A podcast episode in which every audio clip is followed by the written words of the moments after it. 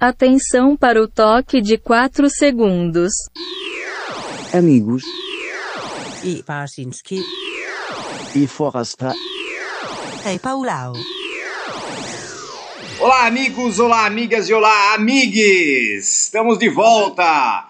Começa agora a edição de número 92 do ABFP. Espero que vocês tenham curtido aí a nossa edição 91 com ah, os melhores de- do, do ano de 2022, né? Pô, foi um programa aí de 5 horas de duração. Espero que vocês não tenham enjoado, mas olha, o que tinha de música boa, sensacional, hein? Então vamos lá aqui, a temporada número 4 vai começar agora e o nosso convidado é sensacional, hein? Mas eu tenho uma pergunta para vocês. Será que o nosso podcast é querido mesmo, pô? Foi só a gente tirar uma folguinha aí que uma parte dos nossos apoiadores fugiram, pô. É, Pô, assim não dá, né, cara? é. Pode dar Apoia a gente, né? Não deixa o podcast mais, mais legal da podosfera morrer de inanição, porra. Mais organizado. pô. Mas é, pô, mais, pouco zoneado, não é nada. É. Ó, deram de Natal de presente a distância da, da gente, entendeu? Assim, ah, chega, chega, já passou, acabou a pandemia, não aguento mais esses velhos aí. Acho que foi isso, entendeu? Chega. Ano novo, vida nova, podcasts novos e deram pé na nossa bunda coletiva aí. Acho que foi isso. Ah, pô, vamos lá, vamos lá, vamos voltar aí, cara. Para colaborar, ó, busquem, busquem nossa campanha de apoio na plataforma Catarse. Se você já é nosso amigo, beleza, divulga para os chegados aí, posta nas redes sociais. Ajudem o ABFP a se manter vivo. O site para apoiar é o http dois pontos barra barra catarse.me, M de Maria é, barra ABFP, beleza? Vamos nessa. Bom, é, convidado. Hoje, cara, a gente hoje a gente recebe um convidado muito especial, né? Na verdade, né? Todo mundo que vem aqui é especial, né? São todos nossos amigos. Puta Mas confete. esse é, é, mas pô, esse é um daqueles caras que a gente pode, como dizem por aí, né, chamar de um case de sucesso, não é, Forastar? Olha, Pô, o, o- o É. cara consegue sobreviver e bem, como jornalista e músico, isso cara. é um Pô, milagre. é ainda um Disco- milagre. cara. Ó, eu só Chama o conheço Discovery Channel, Pauleta. Chama o Discovery Channel. o Há cara além controvérsias, dele. há controvérsias. Eu só lembro de um, de uma, assim, de cabeça de um caso, de um cara que tem uma banda de sucesso e uma carreira também, né, prolífica no jornalismo, que é aquele, o Bob Stanley do Saint Etienne, não é? Ou tem mais alguém? Vocês lembram de alguém ou não? Geralmente o cara abandona o jornalismo, que nem o, o, o Neil Tennant, do, do, né, que era editor da Smash Hits, e virou o dono dos Pet Shop Boys ali. O cara abandona o jornalismo. É, pra- não, não, que abandona, beleza, mas não que continua, pô. Eu digo assim, eu, eu lembro do Bob Stanley que ele continua escrevendo, é escritor também, entendeu? Ele É, segue eu- com a eu não banda, sei ali nem- de Eu não sei sucesso. nem se o Bob Stanley está escrevendo em algum lugar. Ele faz um monte de livro, né? E É, é. coletâneas e tal, mas O- acho que. Do, do, do Franz Ferdinand, além de ser do Franz Ferdinand, ele também tinha coluna em jornal, tal, né? Tinha esse É, negócio, mas ele não é jornalista. É, uma mas outra- é diferente, é colunista celebridade, né? Pega É, lá meio, fala ah, sobre culinária chique, né? É, Uma- exato, é. é. Esse, no- esse cara não, esse nosso cara é um, ele é um, um- um- peão das redações. É, cara, é, né, que, pô, raiz é. mesmo, é jornalista Raiz, raiz, pô. é. É. Ó, ele tem uma carreira bacana no jornalismo aí, com presenças marcantes, né? Atualmente na Isto É, né? Mas, pô, no Estadão, Diário de São Paulo, R7 e várias outras atividades aí. Também é escritor e membro fundador e guitarrista do Viper, pô. Estamos aqui hoje, senhoras e senhores, com o Felipe Machado. Pô, E aí? Felipe, Opa, de- depois, dessa, depois dessa longa introdução, obrigado pelo convite. Eu estava só, eu tava só ouvindo assim, a minha descrição, mas há, há Pô, mas- controvérsias na carreira de sucesso, há controvérsias, mas tudo bem. Não, mas, cara, só- assim, você, você se mantém em duas carreiras que estão com os dias contados há muito tempo, né? Um milagre, assim, né? Olha, Tchau, é, não, realmente, eu, eu assim, eu, eu pra- é, é diferente assim, eu comecei a carreira como músico, né? Eu comecei tocando Sim. muito novo com o Viper, a gente era amigo de infância. Então, assim, 14, 15 anos a gente já fazia show, já tinha essa.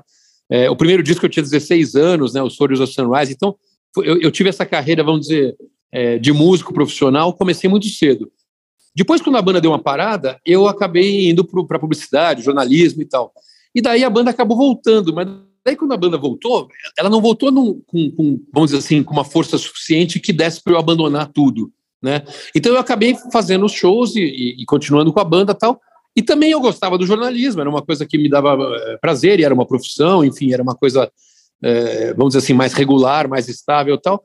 Então eu acabei ficando com as duas. Então, assim, eu, eu também acho surpreendente, porque. É, pô, eu, eu, eu, Olha, você precisa gravar o que você está falando, Felipe. É. Não, o Felipe, o Felipe antes aqui da, da, não vou ficar contando detalhes, né? Mas o, antes do nosso papo, ele estava falando que ele ainda trabalha numa redação, pô. Eu, eu acho que eu não, não me lembro nem como é uma redação, né, Felipe? É, pô, descreve escrevi- pra gente aí, Felipe. eu tô numa. Então, não, eu, eu, eu já passei, como vocês falaram, né? Eu passei, fiquei muitos anos, principalmente no Estadão, né? E sempre nessa área de cultura e tal. E hoje eu sou editor da- de cultura da, da revista Isto É. Era uma coisa que eu também não estava. Vamos dizer assim, eu estava com vários outros projetos, assim, de livro e tal. E daí, em 2020, quando um pouquinho antes da pandemia, teve o convite para eu vir para cá e acabou sendo meu, uma, uma coisa maravilhosa, porque todos os clientes que eu estava meio que fazendo, enfim, consultoria, freela, aquela coisa, me abandonaram, né, com a pandemia. É. E, e daí eu, eu acabei vindo para a revista e, e- e gostei, né? Porque assim, a gente gosta de escrever de, de música, de cinema e tal. O problema é que a gente não tem muito, às vezes, um incentivo. Quando eu voltei para a redação, eu pensei, porra, legal, porque é, eu estou ganhando para escrever das coisas que eu gosto. É, Então, exato. é. é, vo- Voltou aquele. Virou meio que uma vida normal de novo. Foi uma coisa meio. Durante a pandemia, com toda, com toda aquela loucura, não, foi incrível. Durante a pandemia, toda, toda aquela loucura, eu passei a ter uma vida mais ou menos como eu tinha, assim, na época que, era, que a vida era normal, né? Quando existia jornalismo, quando existia redação e tal. Então foi, uma, uma- foi um paradoxo para mim, mas foi uma coisa legal. Não, eu estava você- lendo uma matéria tua aí na Isto É esses dias. Você foi entrevistar lá o Lira Neto, falando lá do, do negócio de, do, do livro de, de- sobre eh, como fazer biografia e tal.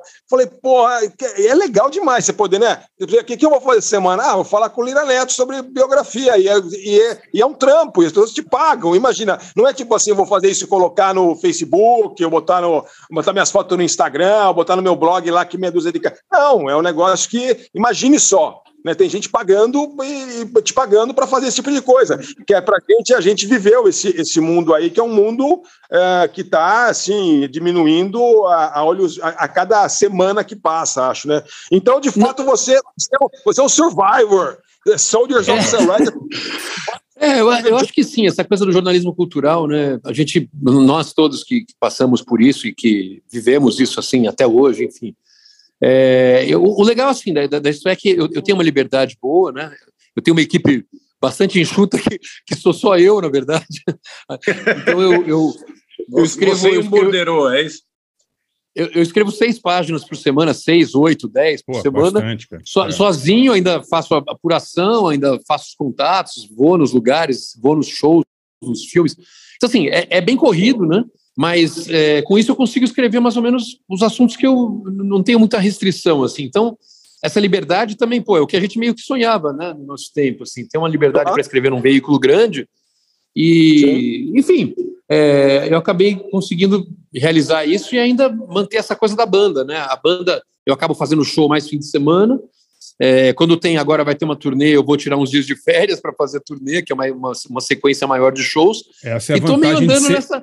Tô essa é a vantagem nessa, de ser nessa- editor, né, Felipe? Oi? É a vantagem de ser editor, né? Exatamente, Vai a sair de vantagem- turnê, fala, ó, tô de folga. Não, folga, assim, galera. é- essa é, é uma vantagem e. Agora, aquela coisa, no dia a dia mesmo, é, é uma dureza fazer tudo sozinho, né? A gente que Claro, já, cara. já trabalhou em grandes Claro. veículos, a gente sabe que sempre tem. Tinha, né? Pelo menos hoje não sei como tá por aí, mas as equipes eram maiores, você dividia as pautas com todo mundo e tal. Então, assim, fazer tudo, aquela coisa de cobrar o escanteio, cabecear, é, depois defender, né? O, o é, é, é bem puxado, mas, cara, não posso reclamar, assim, eu estou fazendo o que eu gosto e, e nunca tive. é, o, o legal é que eu nunca tive, assim, que ser obrigado a escolher entre uma coisa e outra, né? Nunca. Ah, pô, você tem que. Você vai ter que parar de tocar para escrever. Então você vai ter que, que parar de escrever para ficar só na banda. Nunca, nunca fui obrigado a ter que tomar essa decisão, então eu fui seguindo. Eu não sabia que tinha que parar, eu não sabia que tinha que escolher, eu fui fazendo os dois. Então, Mas, por É, exemplo, é. Felipe, como, como que foi o seu 2022? Que foi assim um ano que voltou assim um pouco mais à normalidade. Pô, você estava trabalhando na Isto É, você fez um disco solo, o Viper lançou disco, cara, onde você arrumou tempo pra fazer tudo, cara? Então, meu, eu faço assim, eu, eu não, não, não tenho muita. Eu, sou muito bem organizado com o tempo, é, eu não durmo muito, não preciso dormir muito. Acho que não dorme. Ah, tem isso, então. é. Cara, e consigo fazer assim, consigo, ah, quer dizer, é, é um pouco de organização também, porque daí, é, pô, às vezes eu acordo mais cedo, às vezes acordo, vou dormir mais tarde, às vezes no fim de semana eu ia, por exemplo, é, eu, eu tenho um estúdio em casa, né? Eu tenho um estúdio, é, assim, um Pro Tools, né? Hoje em dia os estúdios são simples, né? Você basta ter um computador legal com uma, uma placa legal e, e umas caixas boas que você já tem um estúdio de um nível mais ou menos legal, né? Então, eu gravei praticamente tudo em casa. É, às vezes eu ia para Campinas, né? Que o Val Santos também me ajudou a gravar, então eu ia para casa dele gravar lá. Enfim, a gente ficava fazendo isso no fim de semana. Eu às vezes é, é, participava de mixagem mais à noite. Então, meu, eu fui eu fui correndo atrás das coisas e, e, e consegui gravar um disco solo inteiro praticamente. É, não, não foi só em 2022, ele começou em 2020 e acabou saindo em 2022. Ah, tá, entendi. Foi uma, é, foi foi uma. Mas, por uma, exemplo, e- assim, e, e com o Viper, assim, como que é esse lance de, de, sei lá, vocês, vocês, é, existe aquela coisa romântica de antigamente, de ah, a banda fica dias trancadas no estúdio, e, enfim, existe isso ainda? Não, não, não, não tem mais. Assim, a gente. é, não, não tem isso faz um tempo, né? Porque a gente. É, é uma banda. nós- somos dinossauros do rock, então a gente se reúne só para ensaiar. Agora, nesse, nesse ano que está saindo, que tá saindo o disco novo, é, a gente gravou esse disco. Hoje em dia, mesmo esquema que eu fiz com o disco solo, a gente gravou tudo separado, né? Assim, ia mandando para o produtor. Tem um produtor em Nova York que está que tá gravando o disco, que está mixando o disco, então a gente gravava em casa e mandava para ele. Então consegui Entendi. manter essa rotina de, de gravação em horários diferentes, vamos dizer assim. E a parte de ensaio para os shows, a gente. Ah, o repertório do Viper é um repertório que muda pouco, vamos dizer assim. Agora, com essas músicas novas, entra uma ou duas no repertório. A maioria vem dos, vem dos assim, daqueles discos Theatre of Fate, Evolution, que são discos dos anos 90, anos 2000 e tal. Então a gente é, se reúne um pouco antes de, de- de- Quando vai ter dois, três shows assim seguidos, se reúne, ensaia numa sexta-feira à noite, depois os shows já são sábado e domingo. Então dá para fazer uma. uma dá para ter uma vida mais ou menos. é, é, a banda tem uma vida útil mais no fim de semana. Então não, não, não tem mais tantas assim.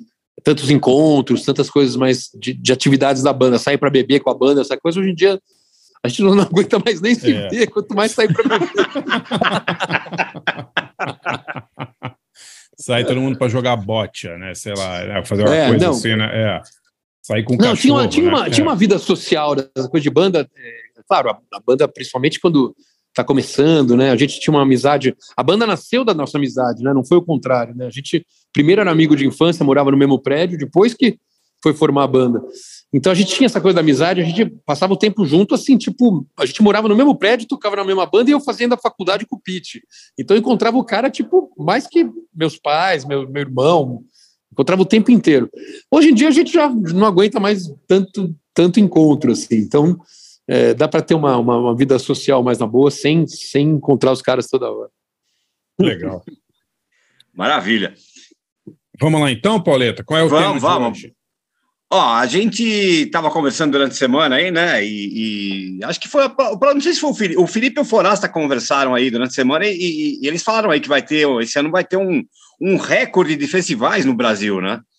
E aí pintou. É, esse, esse, não, esse, esse ano, só assim, meu, eu, eu, o Forasta estava falando, ah, como é que vai ser o tema? Tá, eu lembrei que eu tinha até feito uma matéria, porque realmente eu acho que nunca teve tanto festival, porque, ó, só de lembrar assim de cabeça, Lola Palusa, que agora em março, depois vai ter o, o The Town, que, vai, que é o Rock em São Paulo, né? Na verdade é o Rock in É. Rio, só que é, o Sim. Medina vai fazer o Rock em São Paulo. Acho que os caras cansaram de perder dinheiro, né? Porque trazia as bandas só para tocar no Rio e todas as, os outros promotores traziam a banda para São Paulo, né? Todos tocavam em São Paulo, mas não era o Medina que ganhava grana. Então decidiram fazer É. o The Town. Depois vai ter, é, ainda tem o Monsters of Rock que voltou esse ano. É, vai ter o Summer Breeze, que é um outro festival de metal que até o Viper vai tocar. Tem um de Depois vai ter o Primavera, o Primavera Sound, que é um puta, que é um festival muito legal da Espanha, que, que, que teve Sim. no ano passado com o Arctic Monkeys, e esse ano vai ter também. Então, meu, vai ter muito, muito show esse ano. Só de mulher, só de mulher tem tinha Girls que vai ter agora, tem o Pop Load depois, tem Upload o, do Lúcio. tem um de rap agora que o Utan Clan vai vir tocar. Tem, eu tava vendo, tem mais uns par deles aí desses que a gente não tá, não tá tão no radar aí que que estão pintando. Esse, certamente é o ano que mais tem festival nesse país desde sempre, assim. É, É. Bom, e aí, e aí em cima disso pintou um tema, né? É, artistas que nunca vieram e gostaríamos de ver no Festival do Brasil. Vamos nessa, não? Vamos, vamos, claro. Bora. Apesar que eu já tenho minha resposta, né? Em festival eu não quero ver ninguém, pô. Eu também. Eu também. Não vou ver nada. Pode vir a volta dos Beatles no Lollapalooza, eu vou ficar em casa. Ah, eu vou, vamos lá, eu, eu vou no Summer Breeze ver o Viper, vai, pronto. Opa, vamos nessa, vamos nessa. Quem É. começa? Forasta? Vai o Forasta. For- Forasta tá, na, tá na, com problemas, problemas internéticos na praia, então vamos, vai ele mesmo. Vai, Forasta. Isso aí, eu gosto de festival e eu vou em festival, só que eu não vou, eu não vou para festival, tipo, as- ah, que, ah, que nem meu filho foi no, no Not Fest, aí ele chegou às 11 da manhã e saiu à meia-noite, né? Eu não tenho mais Hum, idade. tá louco. Não aguento, né, cara? Mas assim, a gente, a gente vai lá ver de vez em quando. Aí, outro dia mesmo, eu fui lá ver o, o Jack White e os Pixies, enfim, de vez em quando tem um legal. Agora, eu tava vendo esses monte de festival que vai ter aí, é, mas daí, na verdade, de todos. O, o festival que eu fiquei com vontade de ir mesmo não vai ser no Brasil, vai ser na gringa. Eu tava vendo um festival, porque é o seguinte, som de festival também tem outra jogada, que tem banda que é legal, mas não é legal de ver em festival. E tem banda que tem um som grande, tem um som assim meio que ocupa o espaço, tal, o artista que tem um, um é, e que ocupa, que é legal para lugar grande, assim, tal, que funciona bem. Então, às vezes você vê uns, uns, uns, uns artistas que não tem nada a ver para estar em festival, mas eu, eu vi um festival que vai ter agora que eu queria ir porque no dia 13 de maio é, que é uma data legal, em Los Angeles, que é uma cidade que eu gosto pra caramba e faz um puta século que eu não vou, e é, e é, uma, é um festival de bandas meio dos, do, do- começo do século XXI, dos anos 90 para o começo do século XXI ali, meio, tem uma, um corte meio geracional legal, que é um festival chamado Just Like Heaven. E eu escolhi duas, dois artistas que vão tocar no Just Like Heaven, porque é, os artistas que eu escolhi não é nenhum desses daqui, tá? Vai tocar Hot Chip, Bravery, Metronomy, Ladytron, uh, MGMT e o M83. Então são todas bandas que eu gosto mais, de- go- gosto de médio para bastante, e eu acho que eu me divertiria bastante de ir no, no festival em Pasadena, é, mas daí eu escolhi, eu escolhi é, duas músicas de dois, dois artistas que vão que vão estar no, nesse no Just Like Heaven. Quem sabe cai um raio, eu ganho na loteria, ou faço alguma coisa. Dia 13 de maio estarei lá em Los Angeles é, para ver esse festival. Mas É. você viu que, a, a- só, só, só te interrompendo aí, mas que, que pintou um outro festival lá em Pasadena também, no dia 20 de maio, você viu? Saiu um cartaz hoje aí, É, aquele Cruel World. aí, aí são de bandas mais velhas, um pouquinho, né, Pauleta? É, é. Aí Tem Siux, Iggy Pop, Billy Idol, Love and Rocket, Zack and the Bunnymen, Human League, Gary Newman, Bastante, é. Modern É. English, É, até o é- Megan é- Fora, quem tá comentando sem o Andy Gill, pô. É um esses trambiques da Golden Voice. Os caras são espertos pra caramba, né? Eles são os caras que fazem o Lollapalooza, né? A mesma empresa. Obviamente tem um público aí cinquentão que tá louco pra ir em show, mas que não quer ir no Lollapalooza ver um monte de porcaria tocando em laptop só, né? E, É. aí eles fazem esse festival que é tipo um Lollapalooza pra velho que nem nós, né? É É, Iggy Pop, Suzy, O, legal faz- desse é que tem a sentido. né? É, tem a volta da Suzy, né? Ela vai tocar agora na Inglaterra, ou tocou, né? É. E sem os benches, né? Só ela, né? Quer dizer, com, deve ser com banda solo dela e tal. O, Não, é o, o Steve Severin tá, tá doentinho, né? Tá, não tá? Tá, tá bem doentinho, falaram. Tá. É, não, deve ser divertido. É com a Bunnyman, a Iggy, é a Suzy e tal, mas é, a, é a reuni- a reunião do Love and Rockets, cara. Ô, meu amigo. Pô, já dá para ficar uma semana em Los Angeles lá, é isso? É, então. Já junta os dois festivais aí, pô. Eu lembro ano passado teve esse aí que tinha, que eu acho que o headliner era o Morrison, não era? Que tinha, tinha Dio. É, Teve, Tinha, teve o teve, Blonde. exatamente. É, é, exato. É. O- é legal, legal. O, o, o Iggy Pop deve ser, o Iggy Pop deve estar bem nesse, nesse, nesse- nessa lista de festivais, com o disco novo que ele lançou. É, todo mundo é. elogiando, né? Recebendo um monte de elogio e tal. É Tem verdade. headliner aí, provavelmente. Ele é headliner, assim, junto com a Suzy, Ah, tá. eu vi lá, é bacana. É, não, não sei É. onde é o lugar, se é num pavilhão, então não deve ser ao ar livre, né? Mas é uma ideia, é uma ideia esperta, assim. Muita gente que não tem, não tem mais saco para ir em festival, né? Não, mas- então, mas é- esse tipo de coisa, por exemplo, é, é, pra gente, né? Falando assim, é claro, é, não, não é, não é todo dia, mas assim, tem um monte de artista que você não vai conseguir ver. Você vai para os Estados Unidos, Tá? Eu, se eu for ficar uma semana em Los Angeles, eu vou ver tipo 30 shows legais em uma semana, em dois festivais, entendeu? Eu sei que não é tão legal quanto o lugar, mas também acho que tem banda que combina para lugar grande, assim. Acho Mas que, você acaba que- não vendo, Xará, porque esses festivais têm três, quatro, tem três, quatro palcos. Se tem 50 artistas, você já perdeu 75% deles, né? Os caras tudo tocam na mesma hora, é foda, é difícil, cara. Difícil, É, tem né? esse lado de. Eles tinham que fazer uns carrinhos, alugar para os velhos uns carrinhos de golfe, para você ir de um palco para o outro. É, exato. É. Umas, esteira- umas esteiras rolantes, esteira rolante no chão. É, exato. Fazer uma. Ah, tinha que ser tudo no mesmo palco. Vai fazer um palco giratório ali e acabou. É, mas aí, cara, é, é que nem assim, eu, eu amo o Beak, né? Aquela banda do Jeff Barrow lá, do cara do Aham. Portishead. Ai, Beak vai tocar no Brasil. Cara, não, desculpa, eu não vou no Primavera Sound ver o Beak tocando às três da tarde por meia hora numa porra de um estacionamento, 32 graus, né, no, no, no- do lado do, do, do Tietê ali. Não vou, cara. Tipo, não tem, faz sentido. Porra, se Não os caras mesmo, fizessem cara. um show solo, sei lá, no Cine Joia e tal, iria com o maior prazer. Agora, porra, me despencar É. pro Primavera, pagar uma puta grana pra ver o cara tocar por meia hora, entendeu? É Sendo que ninguém cara. vai estar prestando atenção no show, todo mundo tá esperando o Arctic Monkeys. É meio deprê, cara, eu acho. É, É, não sei. deprê. Eu tô pensando em ver o Utan Clan aí com o Planet Ramp abrindo, com o disco novo do Planet Ramp, de repente dá pra, dá pra ir, cara, dá pra ir. Show, show grande que eu vou ver esse ano, com certeza. Bom, vamos lá. Tá- é, não vou falar agora porque eu tô, tá, na minha, tá na minha escolha. Falo depois, vai lá, depois eu falo. É, Fala. fala, é, fala suas escolhas aí, Forasta, vai.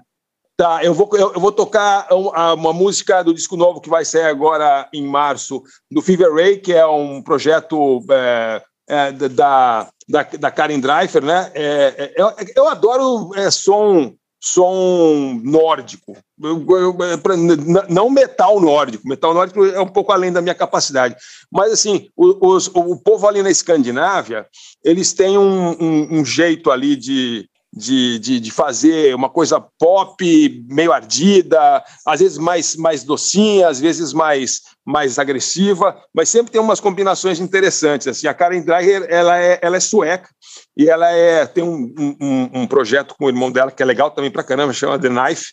É, mas esse aí, o projeto solo dela é o, chama Fever Ray. E aí vai sair o disco novo dela agora, e o disco chama Radical Romantics, vai sair em março. E essa, essa música achei legal.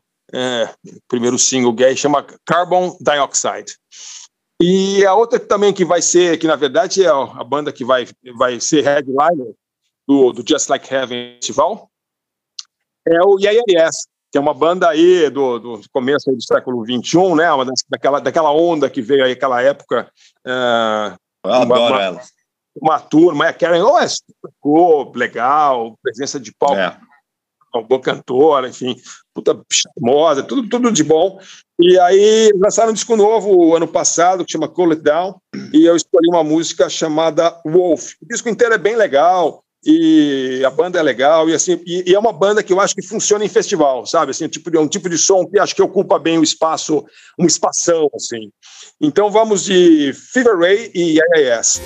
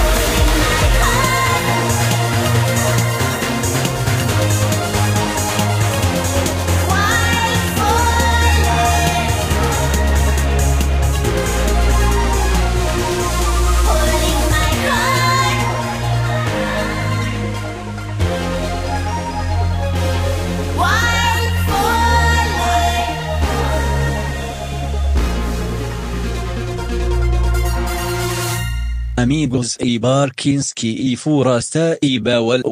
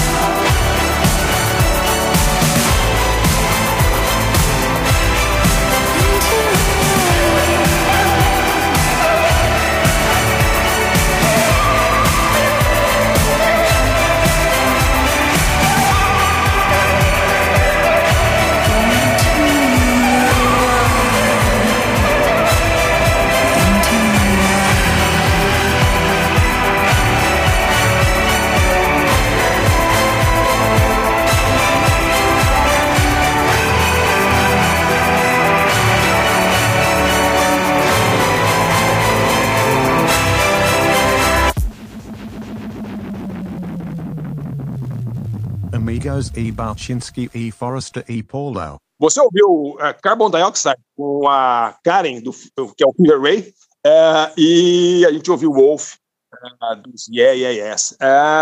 Eu, tinha, eu tenho uma dica aqui, é um, é um, um, eu sou louco por essas histórias de espionagem inglesas tal, e tem uma série nova que eu acabei de ver no, no Streamio, que é, para quem gosta dessas coisas, é demais de legal, uh, que chama-se A Spy Among Friends. É a história do é uma história do Kim Philby, aquele grande é, agente agente soviético infiltrado ali no, no, no, no, serviço secreto inglês.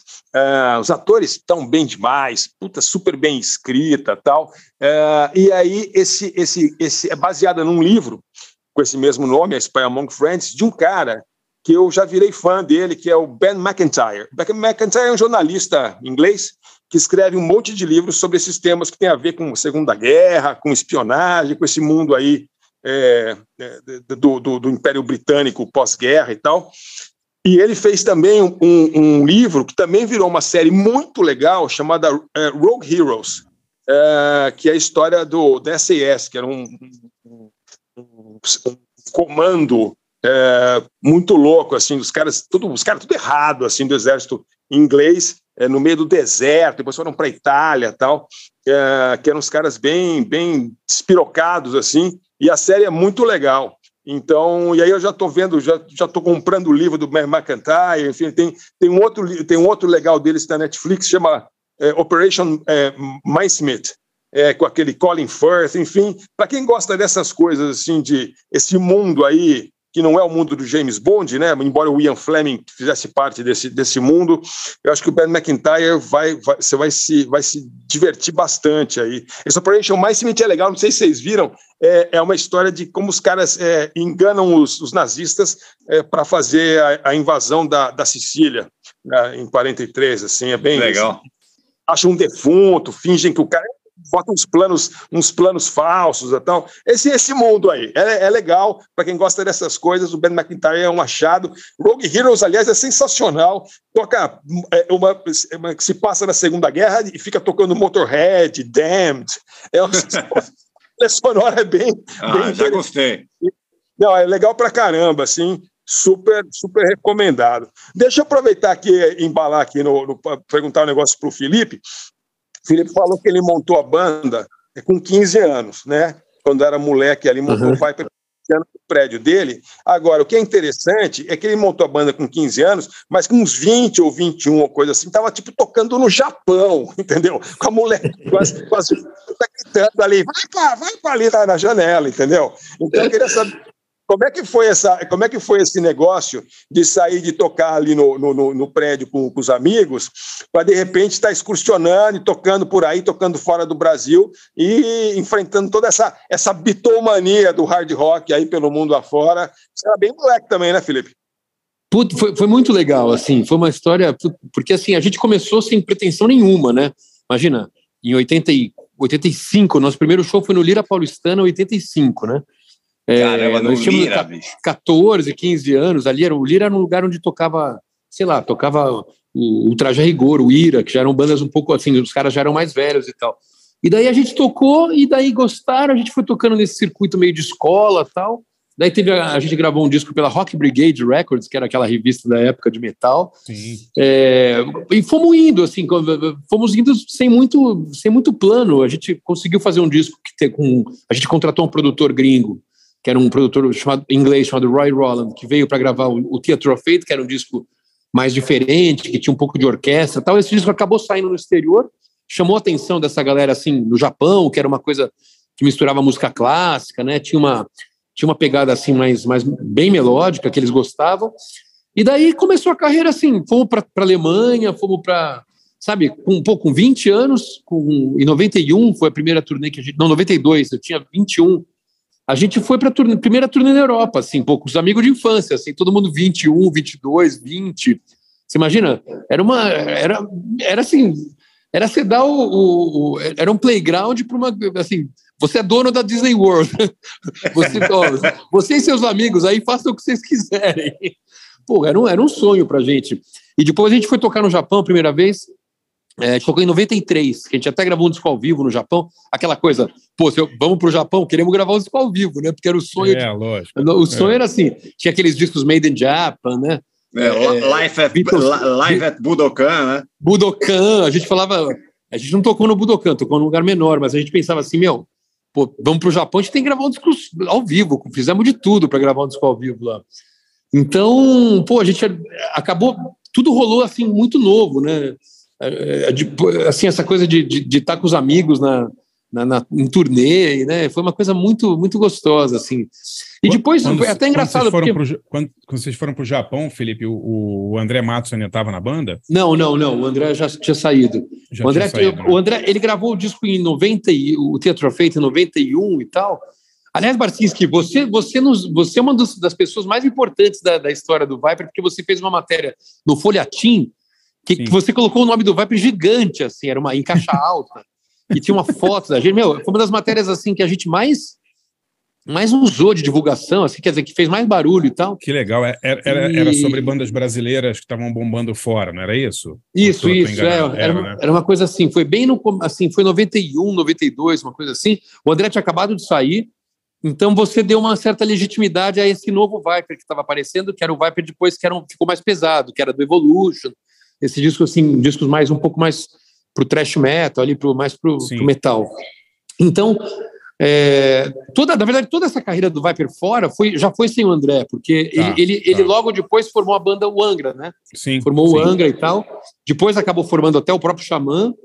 E depois, enfim, daí a gente, a gente tocou, fizemos bastante coisa até os anos 90. A banda deu uma parada. Foi quando eu comecei essa, essa época que eu, eu fui depois para o Jornal da Tarde, jornalismo e tal. E lá pelo, pelo ano 2000, a gente voltou a tocar junto. E depois o próprio André voltou para a banda em 2000 e 2011, 2012. A gente fez uma turnê para comemorar os 25 anos do primeiro disco. E essa turnê, que era uma turnê para ser assim, era era para ser cinco shows em capitais, viraram 40 shows. 40 Caramba! shows, tocamos é, na América do Sul, tocamos no Rock in Rio. É, então foi uma volta assim para o André e daí acabou a turnê e tal, ele deu um tempo e ele acabou morrendo, né? Então foi assim uma, uma, uma história de ascensão e queda, todos aqueles clichês de banda de rock, assim, a gente meio que viveu isso muito jovem. Então, queda. é, Caiu no, você caiu no, no jornalismo. E Você realmente é uma. Despencou, isso não é uma queda, isso é um. é, Não sei nem Você estava sendo idolatrado pelos fãs, tal, aquele confete todo, saindo no- uma página no Folhatim, não sei das quantas, indo lá no Japão, tocando na Alemanha, não sei o quê. Daí você foi trabalhar como jornalista. Não, mas peraí, você está falando, contando a história de depois, mas eu queria saber quando vocês eram moleques lá. Porque a graça é essa, porque muita gente que sonha de sei o que tal. Só que é, é- é difícil chegar uma banda, ainda mais do, hoje nem se fala, mas uma banda no Brasil, mesmo naquela época, a galera dos. Mesmo os titãs e legiões urbanas da vida, e Paralamas tal, já tinha uns 25, vocês tinham 21, entendeu? Então, assim, e vocês foram pra gringa. Isso que é interessante também. Como é que era chegar na gringa naquela época que ninguém conhecia a puta, porque não tinha o Sepultura. O Sepultura estava chegando também ao mesmo tempo que vocês na gringa, né? Como é foi, que foi mais menos, foi, é, foi- foi mais ou menos na mesma época. O Sepultura chegou um pouco antes assim na Europa, mas a gente e a gente chegou um pouco, vamos, mais ou menos um pouco antes assim no Japão, vamos dizer. E era assim, era uma coisa, era meio meio um sonho, né? Porque a gente é, é engraçado que na época você vai seguindo os seus passos e tudo parece muito normal, né? A gente só consegue olhar para ver como era uma, foi uma coisa assim bizarra, acho que hoje em dia, com mais idade e tal.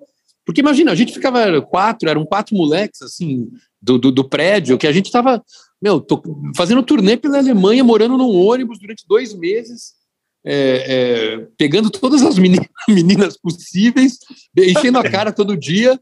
É, é, então era assim, era um negócio, meu, é, é, era muito legal, né? Era muito. E tocando, tocando assim todas as noites e, e detonando, assim, tocando, vivendo aquela vida de rockstar, assim, muito novo, né? Então a, a- gente via no, no- no- sei lá, a gente era o que a gente imaginava que os caras faziam do Led Zeppelin, do- dos Rolling Stones, assim, né? A gente não tinha uma a gente achava que era, era aquela vida que, que ia ser para sempre daquele jeito. Era uma coisa muito, muito surreal, assim. Mas Legal. na época parecia tudo meio normal, entendeu? Floresta? Era- não teve assim um planejamento. Olha, daqui a pouco vocês vão fazer isso, depois aquilo, e tal. De repente a gente viu, a gente já estava lá, assim. E daí pô, Louco, né? foi uma, uma época muito gostosa, né? Porque a gente a gente curtiu muito, porque por, por, por essa coisa de estar com os amigos mesmo. Não era uma banda, por exemplo, assim, o, o, o Angra mesmo, ou enfim, outras bandas eram bandas que foram meio formadas, os caras eram músicos, acabaram se conhecendo, aquela coisa e tal. Mas o Viper não, era tipo você pegar seus amigos de infância e falar assim, meu, ó, vai, vai, vai tocar no Japão, aí vai, vai, vai sair em turnê. Então, é, eu acho que o público sentia também isso. Eu acho que isso foi uma, um grande diferencial do Viper em relação a essas outras bandas de metal. Era uma coisa muito, muito assim, é, sei lá, visceral, era uma coisa muito assim, ti- tinha uma, uma, uma amizade ali, uma, uma força, uma energia assim né? que a gente, que acho que a- as pessoas sentiam assim que não era uma coisa muito planejada, muito era até uma coisa que a gente não, a gente até errou, é, é, errou muito por isso. A gente várias cagadas que a gente fez assim em termos de carreira foi porque a gente não tomava decisões baseadas muito em, em planejamento. Tanto a gente fez um disco Evolution, depois a gente acabou fazendo um disco bem mais pesado, que era o Coma Rage, e depois a gente gravou assim, meu, vamos tocar em português, vamos. Daí a gente chamou, a gente contratou um Ayrton Bahia, foi, morou, foi mudar para o Rio de Janeiro e gravou um disco em português. Não tinha uma, uma- um- alguém dizendo assim, gente, é melhor vocês continuarem a fazer metal para vocês seguirem em frente com essa carreira. Tá? A gente fazia meio tudo assim, não, agora vamos fazer um disco em português, ah, então vamos, foda-se e tal. Então era uma coisa muito muito amadora, assim, no E sentido Felipe, do- me diz uma coisa, é- essa- essas cagadas que você falou que a, que a banda fez, de planejamento, assim, isso, isso refletiu em grana também ou não? Ah, também, também. A gente, por exemplo, teve quando a gente foi gravar um disco na Alemanha, a gente era muito novo, assim, e, e daí, é, meu, era uma coisa caríssima, porque a gente ficou, sei lá, a gente foi gravar bateria em Munique, num, num, num, num- estúdio que tinha sido usado pelo Fred Mercury, assim, pelos, pelos The Rhythms. Era um estúdio que era tipo, era uma casa, as pessoas moravam lá. Esse estúdio até aparece no filme do, do, do Queen, uma hora que tem o Fred Mercury gravando um disco solo, assim, ele aparece esse estúdio, eles estão meio usando drogas e tal, ali tam, parece esse, seria esse estúdio, né? Então a gente foi para Munique gravar, não, a gente, a gente ficou uma semana gravando só a bateria. A gente foi todo mundo para Hanover para gravar as guitarras, porque era um estúdio do cara, amigo do Scorpions, que era o melhor estúdio de guitarra, que tinha os melhores amplificadores. Depois, não, na hora de mixar, não, vamos mixar em Hamburgo, porque era o melhor estúdio de mixagem. Meu, a gente torrou uma puta de uma grana nessa brincadeira. Sim. Que era tudo assim. Ah, a gravadora falava, não, vocês querem fazer? Queremos, né? Só que tudo depois era cobrado, né? Saía É, do, lógico. daquele, É, é saía daquele adiantamento, advance, né? Adiantamento. Era um adiantamento é, e tal. E a é. gente, a gente não sabia muito bem. A gente falava, não, queremos tudo, né? Queremos os melhores estúdios, queremos tudo. E, e, e- e daí quando chega, daí quando chega ali o, o- a conta para você ver, né, daí a gente, a gente perdeu muita grana nessa, ne- ne- nessa, nessa brincadeira toda. Sim. Mas a gente fez tudo, tudo que a gente sempre quis, a gente fez as viagens, a gente fez, gravou nos estúdios, a gente ganhou uma certa grana também, porque no Japão era uma, era uma, era uma banda grande que vendia muito, né? Então Ah. a gente conseguiu, assim, na época, enfim, é, eu comprei um apartamento, sei lá, com que legal, 23, com 24 anos eu tinha um apartamento em Genópolis. Era uma Caramba. coisa que, que meus Você amigos comprou- demoraram você- um tempão para ter. Você comprou o AP basicamente com a grana que vocês ganharam fora, é isso? Basicamente, é, sim, sim, basicamente com a grana que a gente ganhava fora. Tá. É, E era mais grana eu, de eu show também, ou de eu- eu, disco tinha uma fora? vantagem. Oi? Era, era mais grana de show ou de disco? Não, de disco, de disco. Era É uma mesmo? grana mais de disco. Caramba. É, porque a- os shows eram uma coisa que também entrava nessa, nessa, nessa parte de, de advance. Como as turnês a gente- era muito caro para a gente se deslocar para a Europa, por exemplo, e daí contratar turbãs, contratar equipe e tal. Então, muito do adiantamento que era para as turnês também acabavam sendo ga- gastos na própria, na própria turnê em si, né? Tá, tá. que também foi uma coisa que a gente foi aprender também com o tempo. Então, é, é, depois que a gente voltou, já em 93, a gente voltou numa nova turnê, a gente voltou num esquema mais dividindo a, a turnê com uma outra banda alemã. Então a gente assim, gastou um pouco menos e, e ganhou um pouco mais, né? Que Mas basicamente foi essa grana do Japão assim que nos, que nos sustentou durante um, durante um tempinho. E depois, depois quando, lá por oit- 95, quando a banda começou a, a, a, vamos dizer assim, ficar mais pesada, como a Rage, aquela coisa, a gente começou a pegar também uns escritórios aqui no Brasil grandes de show, e daí a gente começou a fazer mais show no Brasil. Tá, E daí a gente começou a fazer show com, com Raimundos, com Charlie Brown, com Capital Sim. Inicial, com, o- com o Titãs e tal. E daí a gente começou a pensar, porra, mas a gente chega em Manaus, né, meu? E os caras cantam as, as letras de todas essas bandas, e quando chega a gente, ninguém canta porra nenhuma. Era tudo em inglês, né? Pensou assim, porra, meu, vamos fazer isso em português, meu. A gente tá fazendo É. show junto com essa turma tal, pô, vamos nessa. Né, tava meio parado Sim. fora, assim. Tinha Sim. parado o Japão, né? Porque era, era um som mais pesado, o Japão não, não tinha encarado muito bem essa mudança de estilo. Pô, então vamos cantar em português. A gente foi pro Rio, pegou o Ayrton Bahia, chamamos, chamou o Dado, o Dado tocou no disco, to- né, chamamos uns amigos do, do Rio, Alvin L, os amigos Sim. nossos, assim, cariocas. Gravamos um disco de rock que era um mais rock brasileiro e tal, que também não foi muito bem. Daí a gente, puta, daí a banda foi parando, a gravadora faliu, Mas aí É, o Ives, é. o Ives foi pro Capital também, não foi? não, não, Foi então, nessa época. depois- isso, isso já foi depois, isso já foi depois. Depois, é. Tá. O Ives foi lá por. É, o Viper já tinha dado. A gente parou meio que em 96, assim, 97. Tá. O Ives foi pro Capital, que o, que o Louro tinha saído, né? O Louro tinha Sim. dado uma, uma, uma, uma pirada, assim, tinha saído da banda. Daí o Ives foi pro Capital e a gente parou total. Daí eu, eu entrei, primeiro eu entrei, fui trabalhar na DPZ como redator. É, puta, e era um puta mico, porque assim, meu, eu tinha acabado de voltar de, de, de, de turnês e não sei o que, eu fui ser estagiário, né, meu? Era uma coisa assim, estagiário velho, né? Sem ganhar porra Cara, nenhuma. isso, eu falei, isso, meu, isso balança a cabeça, não balança, não? Puta, total, meu, total. Eu fiquei assim. Não, mas eu, eu, eu, eu fui humilde, sabe? Eu até tive um pouco de, de, de bom senso, assim. Eu fui humilde para. Falei, ah, uma carreira nova, tô entrando aqui, vou começar por baixo mesmo. Depois fui lá pro Jornal da Tarde como repórter e tal. E daí o Viper foi voltar só lá por 2000 e pouco, assim, lá por 2005, por aí, que a gente ia gravar um disco novo, né? Teve uma, uma proposta. Mas então eu fiquei meio, meio penando, eu fiquei meio sofrendo, assim, eu ficava pensando, porra, meu, um dia eu tava tocando na Europa tal, agora eu tô aqui sendo estagiário dos caras, porra.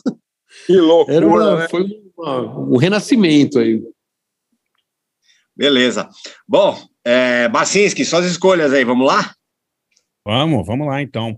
Bom, eu vou escolher duas bandas aqui que, que uma eu já, uma eu já vi, inclusive é, no Brasil, a outra não, mas eu adoraria ver. A primeira é uma que acabou de, de fechar as datas, né? Vai tocar aqui 4 e 6 de abril, que é o The Cure, né? Caramba, demais, Vai hein? tocar na, na HSBC, não sei o que, no Rio, e no, no Morumbi.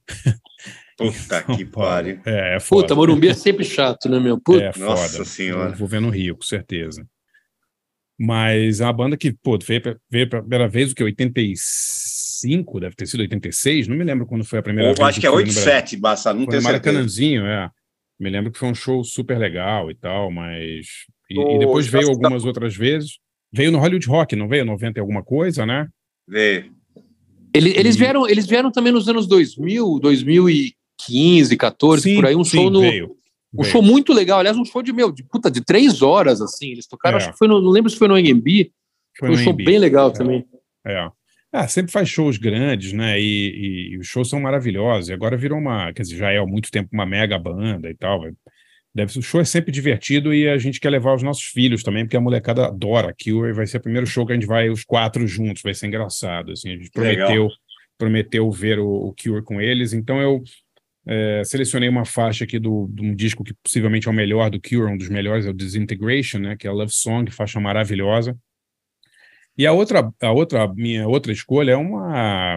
Tomara que não só eles venham para o Brasil, mas que eles venham para qualquer lugar, né? Porque os caras estão há 11 anos, eu acho, ou 12 anos, eh, parados, né? Que é o Portishead, né? Caramba. Recen- Olha, que rec- legal. é, recentemente fizeram um show, né? Não sei se vocês viram, em homenagem para arrecadar dinheiro para a Ucrânia. Pra tocaram Ucrânia, cinco, sim, sim. é, cinco ou seis músicas, e foi a primeira vez em não sei quantos anos que eles subiam num palco juntos. Agora, pô, os caras estão todos aí, né, produzindo e tal, podiam lançar algo, né? Porque o, o último disco que eles lançaram é o melhor deles, né? Aquele Third é maravilhoso, né? Realmente. É. E é o que Muito legal. Ela tem uma 2007. carreira solo, né? A, a, a- vocal, a é, Beth, Be- a Sim, Beth é- Gibbons. A Beth é, Gibbons, Beth Gibbons. tem, Ela tem um disco solo, né? Tem, algo- tem, ele eh, continua trabalhando. O Jeff Barrow também grava com o Bic, acabou de lançar um disco maravilhoso. Quer dizer, eles estão todos ativos, assim, né? E o disco tem, sei lá, 15, 16 anos, o último LP deles. Quer dizer, um desperdício, né? Uma banda dessa não tá, não tá lançando nada, né? E nunca vieram pro Brasil, né? Portishead nunca tocou. Não. Não. Puta, nunca tocou nem, na- nem naqueles free jazz na época que Nada, tava. Nada. não. Nunca Puta, tocou é no Free verdade, Jazz, né? nunca veio. É, realmente uma- faz uma falta. Eu não sei como seria, assim, de porque é, um- é uma banda muito cara que nunca veio para o Brasil e cujo, cuja popularidade já passou, assim, né? Então também não sei se seria viável, talvez só para um desses mega festivais aí. Para promotores independentes, acho que é meio inviável, assim, fica muito caro. Mas seria, seria um show fantástico, né? Eu selecionei uma faixa do, do meu disco predileto deles, que é o, que é o terceiro, né? O third, que é The Rip, faixa lindíssima Nossa, demais. do né? disco The Rip. Então vamos lá, vamos ouvir o The Cure com Love Song, o Portishead com The Rip. Já voltamos com Felipe Machado.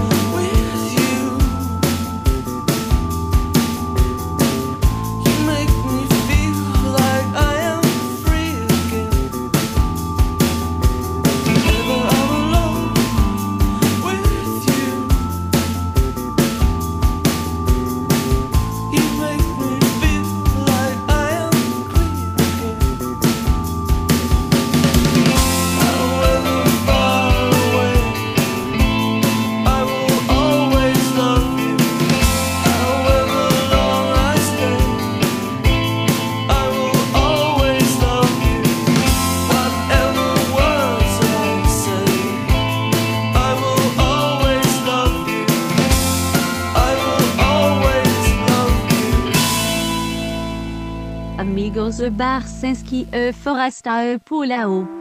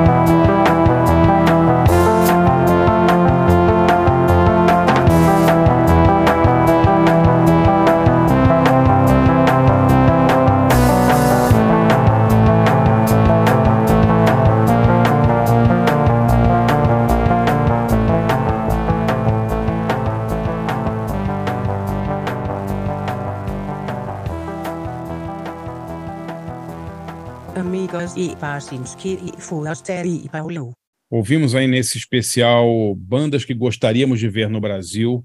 É, o The Cure, como eu disse, virá ao Brasil agora 4 e 6 de abril, 4 no Rio, 6 em São Paulo, com Love Song, faixa de 89 do disco Disintegration, e depois Portishead com The Rip, do terceiro, terceiro e até agora último LP do, do Portishead, o third. Vamos torcer para eles, para eles virem. Né? E minha dica, a dica cinematográfica, é, já está nos cinemas brasileiros um filme do, do Todd Field, chamado Tar. Não sei se vocês já viram esse filme. É, Eu, eu já li sobre, mas é, não, não vi. É, é inacreditável o filme, assim, realmente. Filme difícil, longo, sobre uma, uma regente de orquestra interpretada pela Kate Blanchett, mas vou falar, viu, um dos melhores filmes assim de, de circuito que a gente vê em muito tempo. Sensacional. Realmente surpreendente o filme. Entendo que não esteja indo bem, porque é um filme longo sobre um tema muito esquisito, né, que é a vida dessa, dessa regente de música clássica. Mas para quem gosta de cinema, é uma coisa assim fabulosa. Kate Blanchett tá, tá demais no filme. É, tem que dar o Oscar, não precisa nem ter eleição, já dá o Oscar direto para essa mulher aí, porque Não, realmente tá, ela é tá demais. super cotada, né? É, assim, se, se não ganhar, é para fechar de vez essa, essa bagaça, entendeu? É Porque realmente. Quem que é o Não. diretor, Basta, você lembra? É, é o Todd Field, cara. Ele fez um filme muito legal chamado Entre é, Quatro Paredes, uma coisa assim, que é um drama com a Marisa Tomei. Não sei se vocês já viram esse filme. Sim. Que ela namora um cara e o cara é morto pelo, pelo ex-marido dela. Puta, um filme foda, assim. Ele é muito talentoso, o Todd Field. Esse filme é, in- é inacreditável, assim, umas coisas. Acho que desde o Parasita que a gente não vê um filme no cinema tão bom, assim, sabe? É, é- é incrível, realmente é, é incrível mesmo. E tá indo super mal de público, ninguém vai ver, ah, porque o filme é difícil, isso música clássica e tal. É comovente demais o filme, muito bem feito. A Kate Blanchett dá um show, recomendo muito. Tar, tá, acabou de estrear nos cinemas aí, vejam, que vai ficar pouco tempo também. Daqui a pouco entra aí Avatar 3 ou a bunda É. do Batman Super-heróis. É, o rabo do não sei quem, da Marvel, e aí sai todo mundo de cartaz. o- Então o. Homem-Formiga 25, né? É, exato. Homem-Formiga contra, contra o Capitão Asa, sei lá. É. Eu acabei de ver antes de começar a gravar, ah, eu, eu me mandaram um negócio aí dizendo que ou que na verdade o nosso ex-presidente ele é o avatar crístico do século 21. Eu não sei o que é um avatar crístico. Crístico. Caramba! É, também não. Não sei o que quer dizer isso, não. Uma Deve ser combinação do o Dom Pedro II, Olavo de Carvalho, mais um- umas 10, umas 10 pessoas, tinha uma lista incrível assim de pessoas, e que ele reunia tudo isso, ele era o nosso avatar crístico. Eu falei, o James Cameron fazer uma versão com esses, esse vagabundo tudo azul, lá debaixo da água, alguma coisa assim, né? Avatar Caramba. crístico. Sabe o que é isso? É tipo física quântica, eu não sei o que é isso, cura quântica, avatar crístico. Achei Que legal. merda. Que merda. Ai, cara. Ô, Felipe, você que acompanha, você que acompanha aí muito a cena cultural e tal, é, você está falando essa coisa que vai ter muito festival, mas você não acha também que é, a, a presença de tantos festivais assim mascara, de uma certa maneira, uma crise muito grande no setor de, de entretenimento, né? Porque os promotores independentes só está rolando festival no Brasil, está cada vez mais difícil para qualquer é, é, promotor mais, assim, digamos, alternativo, mais independente, fazer shows, né? Tá difícil. Então, Ah. os shows são todos ligados a essas grandes mega corporações de entretenimento, né? Time for Fun, Clear Channel, e não sei quem, mas, e tudo, quase tudo franchise de, de festivais do exterior, né? É verdade, é verdade. E o que acontece também é que é o seguinte, com a pandemia, né, esse setor ficou totalmente parado, né? Claro, a gente por razões óbvias, né? É, foi muito afetado. E daí agora que está voltando, ele está voltando. Só, só quem consegue voltar são os grandes grupos, né? Porque agora eles, é, imagina, esse Detal é um investimento de acho que é de 600 milhões de, do- de reais, né? É, é uma coisa assim. é, só quem tem muita grana consegue bancar um, um- um evento desse porte. Então, os caras que trazer assim um festival, eu, eu, eu acho até bato palmas até para o Lúcio por conseguir fazer o Pop Load. Sim, claro. É, mesmo o próprio é. Pop Load já é um, um festival grande, né? Assim, é, eu acho que para produtores independentes realmente ficou muito difícil, porque o dólar está caro, né? Você para você não consegue competir assim, inclusive com, com data, né?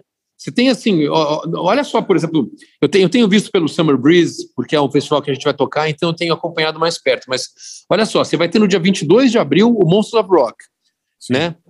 É, que é assim, Kiss, Scorpions, é, De Purple. Accept, Accept, Deep Purple, É. E. Saxon. E, Saxon, Pat- é. Saxon, né? Patrocínio Então tá. Corega, né? Patrocínio É, tipo, no, no dia 22, então, os- É. os mais velhos e tal. Daí no dia 29, você tem o Summer Breeze, que também é pro metal, só que é o metal mais assim. É... Vai ter umas bandas assim, também antigas, Blind Guardian, umas bandas assim, mas vai ter também uma, uma outra banda mais nova. É, tem umas bandas assim que não são tão conhecidas, mas é, esse público mais jovem gosta e tal. Meu, imagina assim, o, o ingresso, para você conseguir ter um lucro nesse show, o ingresso é tipo assim, mil reais, É isso aí. 1.200 reais a É pista, 1.500, daí assim, é, imagina você, você, daí você tem 22 de abril, 29 de abril. Imagina você querer fazer um show médio, tipo no dia 25 de abril. Pô, não, não Não, tem nem como, né? Você não fudido, tem não como, tem- não tem como como, competir com esses. Então, então, realmente, eu acho que é isso que você falou. É, os grandes festivais meio que monopolizaram a música ao vivo, e você tem, assim, é, shows pequenos, é até ruim para as próprias bandas menores, né? Porque o cara, em vez do cara é, ir ver, assim, show todo fim de semana e tal, o cara guarda para poder ver o show do, sei lá, do Kiss, né? Que vai ser uma puta grana e o cara não consegue ver tanto show. Então, é, é, uma, é um monopólio, assim, grande e eu acho que é um pouco, é um pouco canibal, é meio canibalizador, assim, para eles também. Porque, pô, Sim. vai fazer o Monster of Rock no dia 22 e o Summer Breeze dia 29, pô, alguém... Quê, né? Vai ser difícil ir nos dois, né? Eu Acho Sim. que vai dividir muito. Então, realmente é, é complicado mesmo para bandas É. médias, né? Para shows médios, produtores Não, médios. A, a- a tendência é acabar, não ter mais. né? A tendência é É. monopolizar total, porque os festivais grandes, eles fecham a cor. Primeiro, assim, são ligados a empresas que são donas das bandas, já começa aí, né? Então, então É. o cara está contratando a própria banda dele, né? tipo, é, são donas dos espaços, muitas vezes dos shows, ou seja, para quem está fazendo uma, uma coisa mais alternativa, mais independente, fica muito complicado, fica difícil competir. É, e, e mesmo assim a gente vê, por exemplo, Lula Palusa, né? Esses grandes escritórios de, de, de, de produtoras assim, de, de management, né? De, de empresários, o cara coloca assim, para ele colocar, por exemplo, a Billie Eilish, que vai ser a headliner do, da sexta-feira do Lula Palusa, vai, que é uma que é uma artista enorme, né? Gigante hoje e tal. O cara, para negociar Billie Eilish, o cara já empurra mais umas 20 bandas que ele Sim. tem que ninguém conhece. Sim. Então, é assim, o, efeito- Lula Palusa é- vira Billie Eilish, é, é isso né? aí. Passou, da, É. passou da segunda linha ali do, do, do- do- É. dos, dos headliners, você não sabe nem quem são as bandas. Então, Exato. é, É o, o efeito paga uma Guaraná, puta Guaraná Taí, né? Quer comprar Coca, tem que levar Guaraná Taí junto, né? é, tinha, tinha, tinha a época da Kaiser, né? Da Kaiser diziam isso, né? Você É, comprava exato, Coca, é. levava Kaiser. né? É. Mas a estratégia de, de, de monopólio, né? A estratégia Sim. de forçar ali você empacotar aí. É, é, é, quer, quer, não quer, não quer. Pega aí o, o Guaraná Brahma e não enche o saco, né? Enfim. É isso aí. É, e, o cara, e a banda fecha 20 Lollapaloozas, né? Porque tem Lollapalooza nos Estados Unidos, tem no Chile, tem não sei aonde, né? Já fecha tudo de uma vez, aí cai um pouco o valor, mas aí você vai você vai tentar contratar a banda depois, está ferrado. Por isso que eu realmente admiro aí Lúcio, Pop Load, essa galera que faz esses shows mais alternativos. Sei que são shows grandes já, mas não se compara, né, a estrutura de Lollapalooza, Rock in É, Rio, é um da- porte da médio, vamos dizer assim, né? É. É, é. Devem estar devem tá penando pra caramba para conseguir fechar as contas, assim, tá muito difícil. Peraí, você, você, você falou que você vai tocar no Summer Breeze, aí agora eu fiquei curioso. Você, você, o Viper, depois de, eh, sei lá, 30, mais de 30 anos tocando aí, sei lá quantos anos, nem sei quantos, você tem 50 e poucos, desde os 15, faz 30 e tantos anos de banda, ainda dá uma, uma tremida assim quando tem que subir lá para tocar no Rock in Rio, tocar num Summer Breeze, tocar num palcão assim, para um monte de gente, ou já tira de letra? Não, assim, é, aqu- aquela sensação de antes de entrar no palco, você tem, puta, independente se é um show grande ou pequeno, né?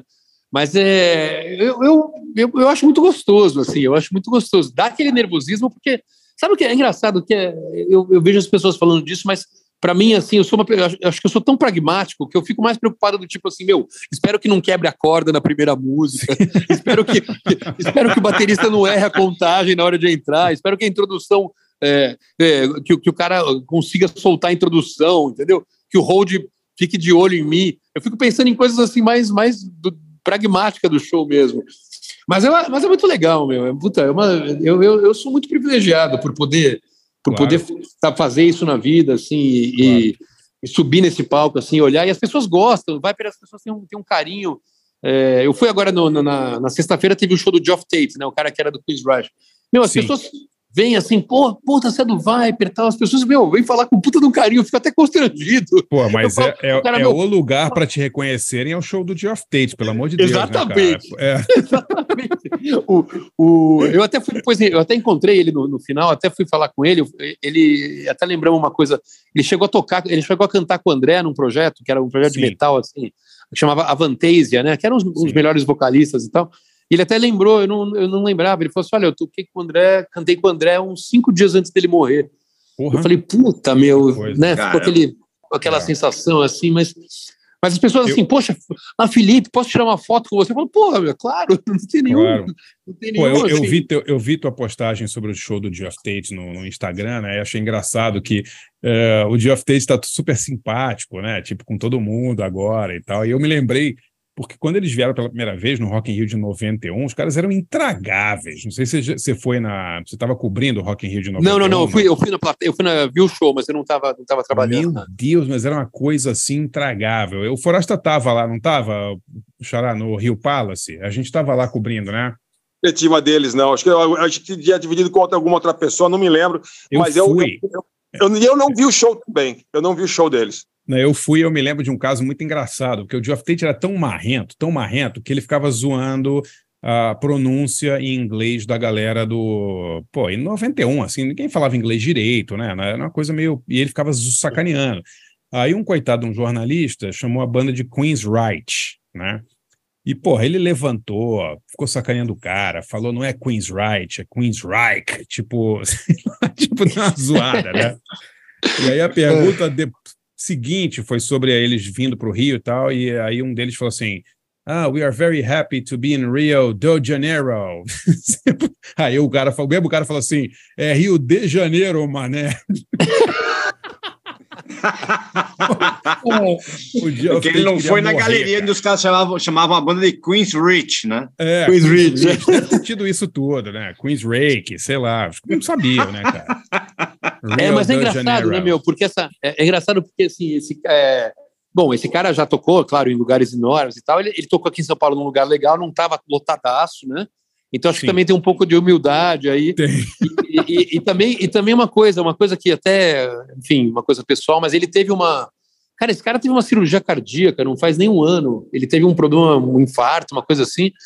E então ele tá com uma, ele tá com uma cicatriz assim no peito.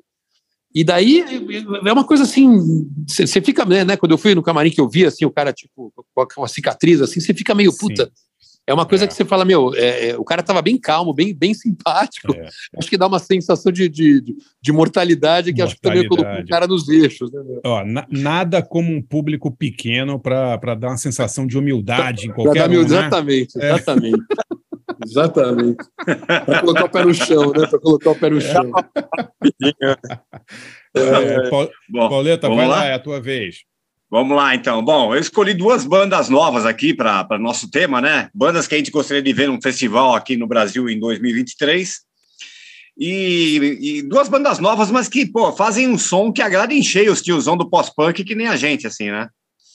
É, são duas bandas inglesas. Uma é o Dry Cleaning, que é, É de bem Londres. Bem legal, Que é uma- o último disco, né? É, É, é, são. E, o- e o Working Men's Club de Manchester. sim. O Dry Cleaning é de Londres, né? As duas já estão com dois, dois discos já lançados, dois bons discos, na verdade. E a primeira música do Dry Cleaning, a Dry Cleaning, eles são de 2018 e o legal é o vocal da, da, da menina chamada Florence Shaw, né? Que é meio falado, meio cantado, um estilão bem meio Lou Reed, assim, né? De, de levar as músicas, é bem legal. A, a, vendo, a imprensa inglesa comparou a banda até com o Wire, assim, sabe, o jeito da banda. E eles lançaram um disco em 2021, esse New Long Leg, e no ano passado saiu esse Stamp Work. Eu escolhi do, do, do primeiro disco, que é bem legal, é, a, a música Strong Feelings, que é muito bacana. E o Working Man's Club eu já toquei aqui no ABFP, né? Eles são de Manchester, também com um pé no pós-punk ali, mas com um pouco mais puxado para eletrônico, mais para o New Order, assim. Não à toa, já abriram para o próprio New Order os shows aí, né?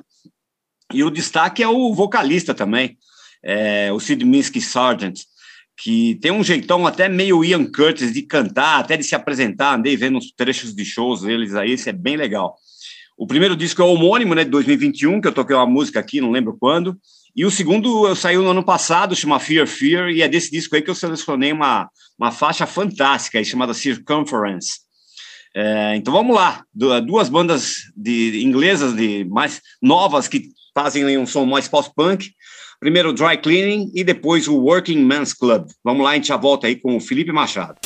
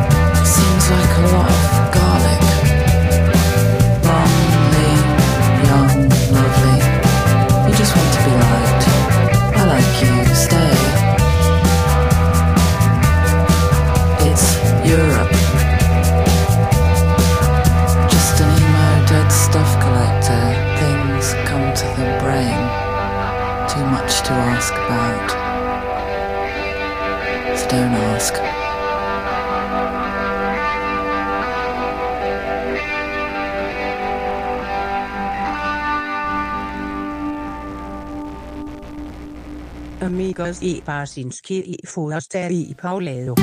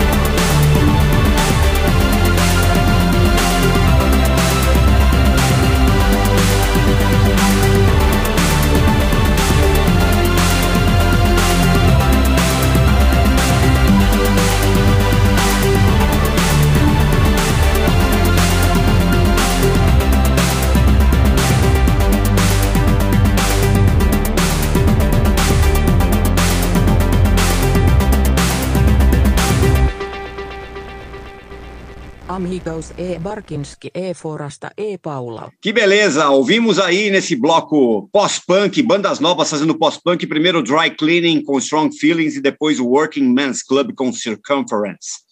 E a minha dica é, estreou em dezembro no site da FIFA, aquele FIFA Plus, que é um site grátis, né, um aplicativo também para celular, né? Uma série aí de quatro episódios, cada um com uns 35 minutos mais ou menos, sobre um time de futebol é, chamado Kariobangi, Kariobangi Sharks, que, é, que foi formado em 2000 num subúrbio em Nairobi, no Quênia, cara.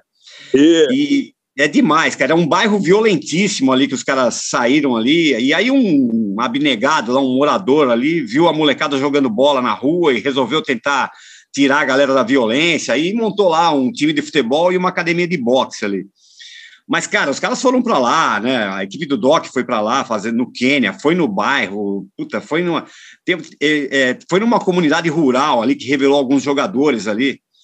E, e aí o, esse Cariobanca né, foi criado em 2000 e ganhou uma fama de revelar talentos ali locais, né? Tipo, sei lá, um Santos com os meninos da vila, assim, vai. É, e aí, vendo a série, se percebe puta, a realidade de cada país, né? Esse, o, o, o né? Os caras, é, o, o, o dono né, do, do clube ali, né? O cara que coordena, é técnico, é, faz um, quase faz tudo ali. Ele, ele, que dá uma entrevista comemorando que um dos jogadores conseguiu contrato para jogar num time da Liga da Etiópia, cara, sério. É, que é um pouco melhor do que jogar no Quênia, já recebe um salário. Cara, é muito, muito é, é bacana demais, assim, imagens fantásticas. É, vale muito a pena. É, são quatro episódios, chama Cariobang, Cario com K, né? K-A-R-I-O, B de bola, A-N de navio, G-I, Cariobang Sharks. Quatro episódios no site do FIFA Plus. É, dá para ver na, na, na web, dá para ver no aplicativo aí, é grátis, é muito bacana. Essa é a minha, minha dica de hoje. E eu estava falando, você estava falando aí do, do, do Geoff Tate, né, o Felipe? E, e, cara, é, é, na, na no auge ali, vamos dizer assim, da, da- das excursões do Angra, você conheceu algum outro ídolo seu ali, tipo, abrindo abrindo para os caras? Que teve alguma experiência dessa de, de, de, de contato com alguém que você admirava pra caramba? Quem foi, assim? Porque você estava falando, né, do, do Geoff Tate aí, que agora está mais humilde e tal, mas como você teve algum contato aí com algum outro cara, algum ídolo seu aí, no, na, nesse passado Então, aí? com o Viper, com o Viper a gente também teve o, a gente teve um privilégio assim de também tocar com várias bandas que a gente também era fã. Então, assim, a primeira vez que a gente tocou, puta, eu tinha acho que 16 ou 17 anos, a gente abriu pro Motorhead no ginásio do Ibirapuera.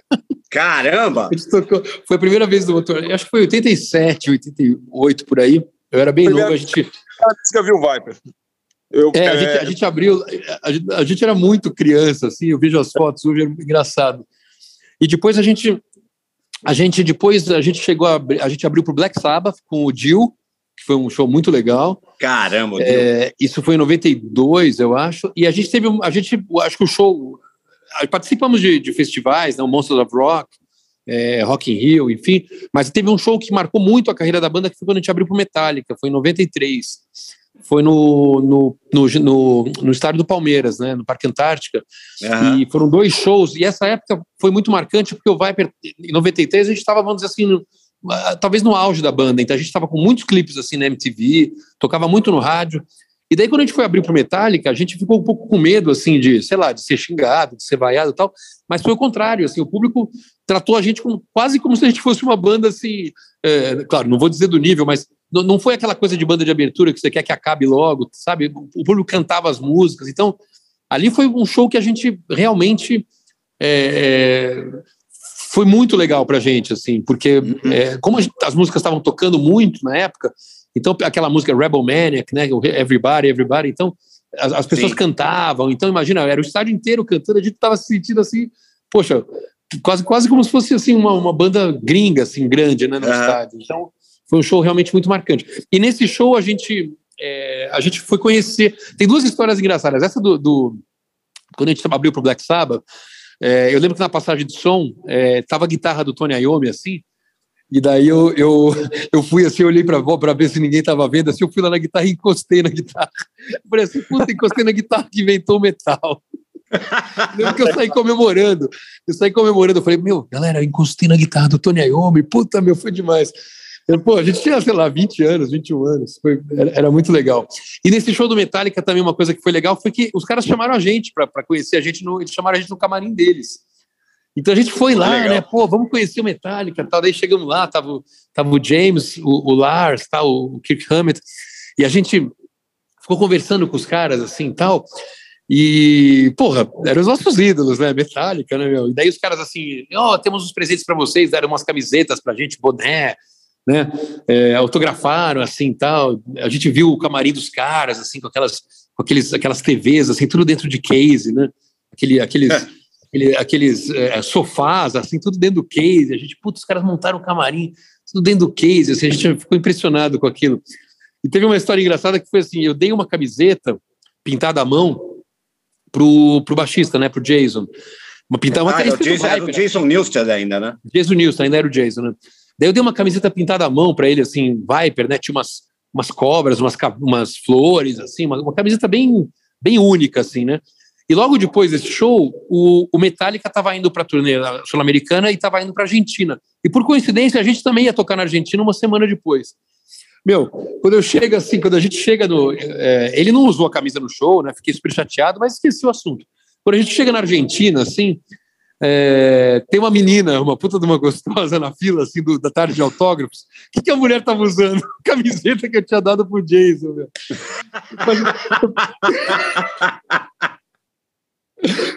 Eu falei. Bom presente. Eu falei assim, meu, o que, que aconteceu, né?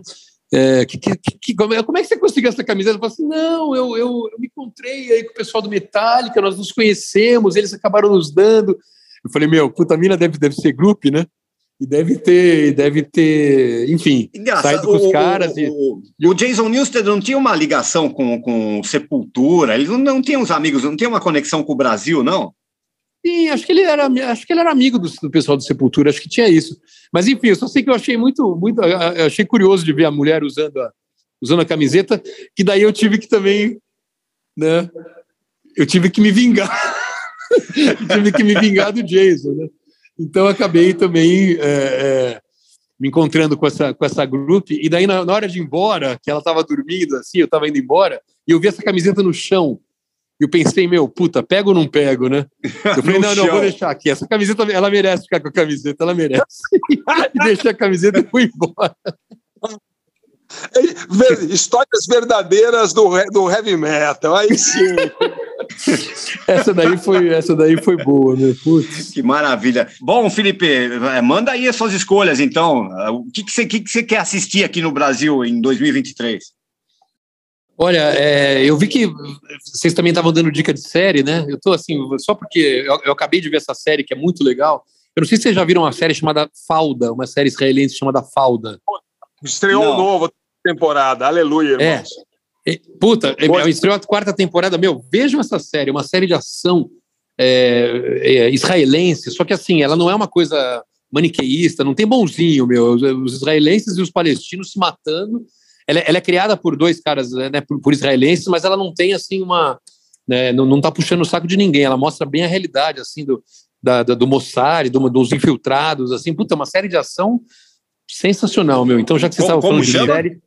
Chama Falda. Falda. Falda. do Net- tá no Netflix. Tá no Netflix, a quarta temporada. Deixa, Vale deixa eu ver todas fazer as temporadas. A pergunta, deixa eu fazer a pergunta que não quer calar em relação às séries. Com quantos episódios da primeira temporada começa a ficar legal? Porque se for mais de quatro, eu tô fora. É, Não, não, logo puta, meu. legal ou é assim? Barcinski, meu, meu assim, do- da, primeira, não, da com- primeira cena, meu, da primeira cena você já vai grudar. Meu, veja aí, Falda. Ah, é uma então série. assim. E, e tem que É, ver, não, tem que ver na língua, um tem, tem que ver na dessas- língua dele. É. Claro. Bem, claro. bem hebraico É, mesmo tal. O- Na verdade, é uma língua. Meu, é- é, eu até entrevistei aqui para isso. É o, o criador da série, ele chama Lior Haas. É um cara que. Era, é, dois caras que criaram, né? Esses dois caras eram, eram colegas do Mossad. E depois saíram, um virou, um virou ator e o outro virou o diretor da série, o meio produtor, assim, o showrunner, né, que eles chamam. E É. daí, a e daí eles começaram a fazer histórias que eles meio lembravam, que eles tinham vivido, assim, um pouco. Então tem uma, tem uma meio, tem uma, uma inspiração, assim, meio, meio na realidade, assim. Cara, é uma série, assim, de ação.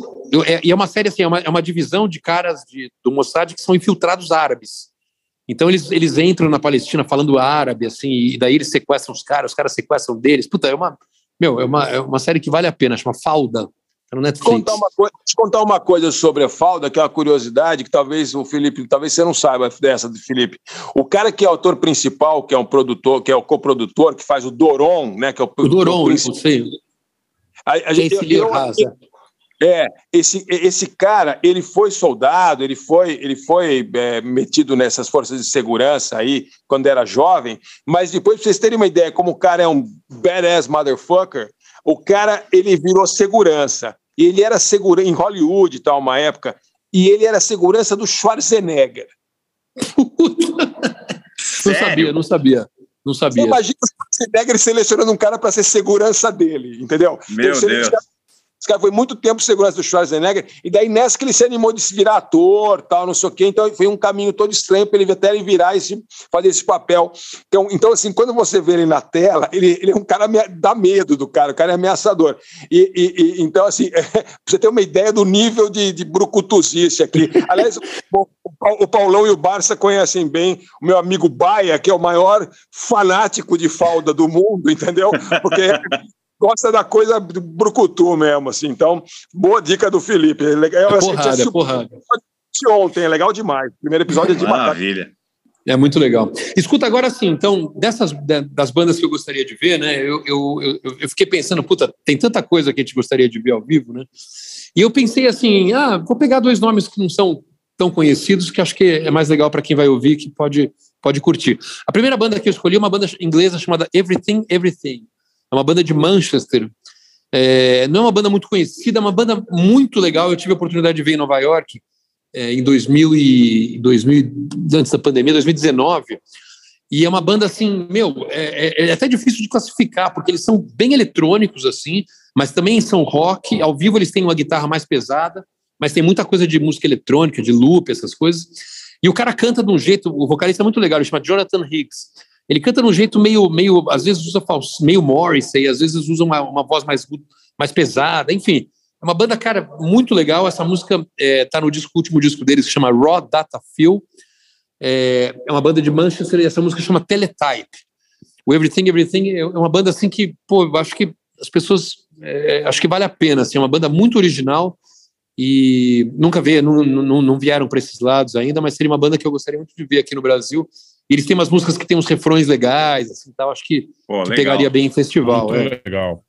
Muito legal. É, e a outra banda, a outra banda eu, eu, eu fiz uma, uma, uma, uma escolha assim meio pop. Uma banda chama Inhaler. É uma banda dos caras bem novinhos da Irlanda, que tem uma característica muito legal, porque o vocalista é filho do Bono. o vocalista é o, é, o, é, o- é o Elia, Elia Hilson. É uma banda que tem. Eles têm um disco só. É, a música que eu escolhi é um single desse disco que chama Cheer Up Baby. Mas é uma música assim, ele, ele não copia muito o pai. Eu, eu também eu acabei entrevistando ele para uma matéria aqui da Isto É, e daí eu dei um título que era assim: é, ele dizia que ele ia fazer sucesso independente do pai, né? Então eu coloquei de um título assim: With, with or Without You. que era assim: com, com o pai ou sem, ele, ele queria seguir a carreira sem, com sem o apoio do pai, né? Mas é uma banda assim, os caras são, os moleques são bons, assim, uma, uma banda mais, mais um pouco mais pop, assim, mais rock, mas bem talentosos, assim, não é só porque é filho do cara, não, uma banda é, faz um som assim legal, dessa, tanto que eles estão na, na turnê nova, eles estão abrindo pro, eles estão abrindo a turnê do, do Arctic Monkeys e do Harry Styles, né, na Europa. Olha só, hein? Que moral. Então eles estão estão com duas, duas né, abrindo duas grandes turnês, né? O Arctic Monkeys, puta, talvez minha banda favorita hoje, assim, e estão muito grandes assim na Europa, né? Eles são muito grandes. E, e o Harry Styles também nem se fala, né? Um puta cara muito bem sucedido aí. Então o Inhaler é uma banda jovem e eles estão lançando um disco novo agora em fevereiro que chama Cuts and Bruises. Mas essa música que eu escolhi é uma música que é o single do, do primeiro disco. Essa música chama Cheer Up Baby. São essas duas, duas, duas, dois artistas assim jovens, dois artistas novos, duas bandas novas que eu acho que, que vale a pena a gente Boa. ficar de olho.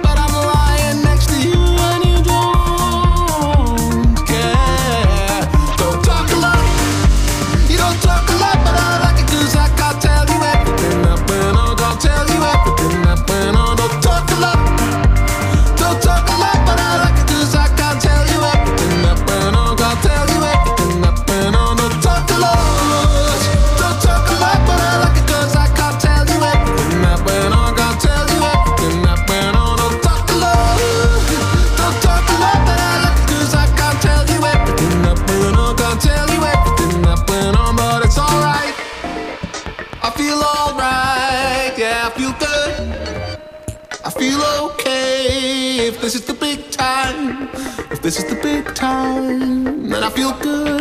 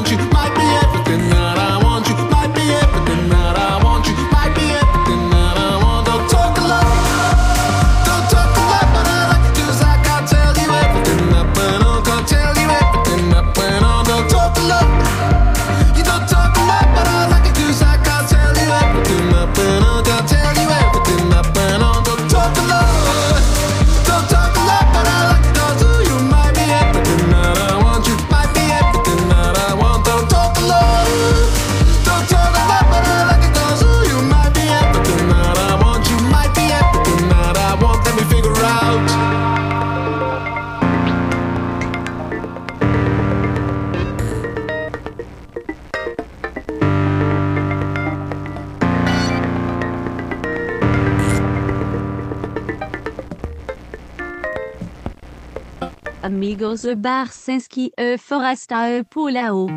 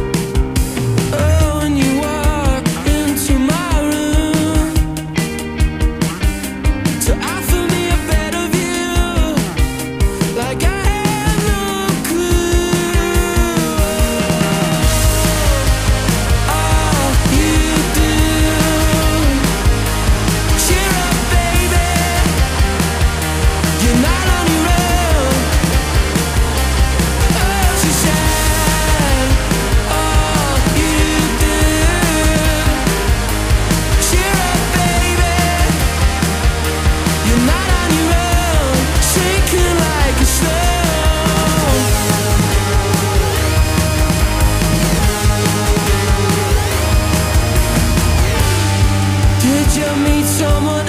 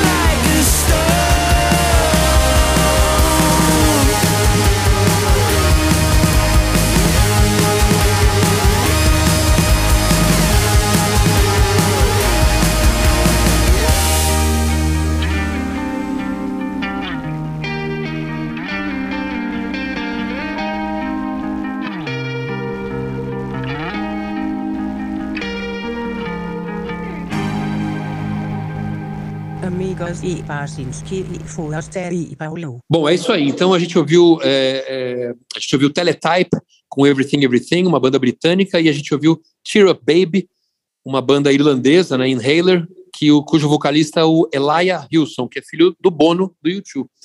Que, aliás, é, não sei se vocês leram a biografia do Bono, bem, bem legal, viu? Assim, uma biografia bem, bem, Eu bem ainda. sincera. É legal, Felipe? Surrender? Eu achei é legal? legal, Eu não consegui ler ainda, tá na, tá na fila aqui. Cara, eu achei legal porque, assim, é, não é uma biografia que conta assim, ah, no dia tal a gente entrou no estúdio, fez isso, aquilo tal. Ele, ele tem uma, uma certa ambição literária que, que eu acho que ele consegue entregar, assim. Ele tem umas partes que são um pouco enfadonhas, assim, ele, ele fica muito na parte Mas é, é, é psicológica. né? É uma autobiografia, autobiografia. né? É. Mas, mas eu acho que ele, ele, cara, ele tem um senso assim de, de, de, não vou dizer que o Bono é um cara humilde, né? Mas ele tem um senso de realidade, assim, um bom senso de, de saber o que que ele, não, de, de saber assim quando ele tá exagerando, quando não tá e tal. Porra, ele conta umas histórias muito legais, né? E, e ele conta, ele conta a, a parte do a parte da, da parte social assim dele quando ele começou a ser mais ativista e tal. Meu, o que esse cara fez? A gente a gente acha uma uma coisa meio chata às vezes, né? Mas meu, o que esse cara conseguiu assim de grana que ele conseguiu levantar graças a essa essa chatice dele, que é uma coisa absurda o que o cara fez na África, assim, bilhões de dólares ele conseguiu levantar graças a essa, esse ativismo. É uma coisa que a gente fica meio de saco cheio de ver o Bono nessa, naquela coisa tal, mas é, de- de- deu um valor legal, assim, quando você vê que realmente o cara conseguiu atingir bastante coisa. Então, eu acho que, não sei, cada um vai, vai ter uma opinião, mas eu, eu achei legal, achei um livro que ele se, ele se expõe bastante, assim, ele se expõe, é, principalmente em relação à mulher, principalmente em relação à mulher. A mulher deve ser uma santa, né, meu? Porque, puta, ele é muito egocêntrico, e ele, ele sabe que ele é, então ele toda hora tá muito, ele fala muito da família, assim, muito da relação dele com a mulher. Eu achei que foi um livro, assim, que ele, ele pôs a cara para bater, assim, e conseguiu um resultado interessante, assim, de... A filha dele é uma boa atriz, né? É a Eve Wilson, né? Ela é, além de ser bonita, é uma boa atriz também. Ela tem uma, é, tem uma atriz, tem uma filha que é atriz, é isso aí. figura legal também. Bacana. Bom, Felipe, você sabe que quando tem um convidado artista famoso pra caramba, que nem você aqui, a gente, Opa. a gente coloca o cara pra escolher uma música dele no final, né? Claro. Pode ir embora sem tocar uma sua aí, pô. O que, que você escolheu? Então, essa daí que eu escolhi, o Forasta me falou, pô, super obrigado pelo convite, meu, puta. O Barcisca eu não vejo faz tempo, o Forasta ainda encontrei na praia nesse fim de ano, mas o Barcisca, É pô, verdade. meu, vou te, vou te Verdade. visitar em Paraty, Barcisca, precisamos, Ué, precisamos tomar uma quiser, cerveja. pô. Qualquer hora eu, eu, eu, eu, vou, eu vou para aí e a gente toma uma cerveja. Certeza. E então eu, eu assim, eu pensei, poxa, mas vou escolher uma do Viper. Eu, eu acabei escolhendo uma, uma do disco novo, é, um disco solo que eu fiz aí em 2022, que chama um disco chamado Primata, que eu fiz um pouco diferente do Viper também, não tem, não é um disco muito metal, um disco inclusive em português, que eu quis também, assim, colocar um pouco a cara para bater mesmo, comecei e, e eu vi como é difícil compor em português, meu, porque é, sendo bem sincero, quando você compõe em inglês, você traz um monte de clichê, de expressões que já, já são conhecidas e tal, e você consegue se esconder um pouco atrás daquelas das letras em inglês. Quando, em português, não, cara, é muito complicado. Então, quando você fala é, é, I love you em inglês, você tá pouco se fudendo. Quando você fala eu te amo em português numa letra, para não, pra não ficar brega, você tem que falar com muita verdade, né? Você tem que falar tudo com muita verdade. Então, é, compor em português foi um puta desafio. É, eu, eu, eu gostei do resultado, enfim, e espero que as pessoas conheçam esse disco também, Primata. Essa música é, foi o primeiro single, tem um, um, tem um clipe também, ela chama Medo do Novo, que acho que ela representa um pouco, é, é, enfim, essa coisa que eu estava né, tentando assim cantar em português, fazer um disco diferente e tal.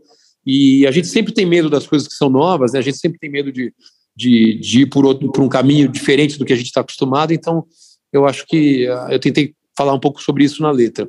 Então Ah, é isso, legal. Medo do Novo, do disco Primata. Tá, cara, é pior porque no, no- no seu caso é medo do novo do velho, porque já tá velho, cara, entendeu? Não tem Medo do novo sendo velho, exatamente. entendeu? Mas todo velho tem medo do novo, né? Todo velho tem medo do novo. Falou, Falou, DJ. Valeu, tchau, tchau. Abraço. Até mais, obrigado, valeu. Valeu. Pô, Legal, é. Felipe. Pô, super, super obrigado por ter topado gravar com a gente. Pô, pô foi demais. sensacional, cara. Demais. Foi muito legal, bacana mesmo. Imagina, cara. pô. Obrigado mesmo o convite, pô. Já sou fã de vocês, assim. Além de amigo, fã também do trabalho de vocês, sempre fui. E muito legal esse papo, assim, poder poder falar de música, né? Pô, tão, tão legal, meu. Vamos, vamos nos encontrar mais aí. Vamos combinar isso aí ao vivo agora. É isso aí. Valeu, Felipe. Maravilha, então. Obrigado, Valeu, gente. Galera. Valeu aí. Valeu, Falou, gente.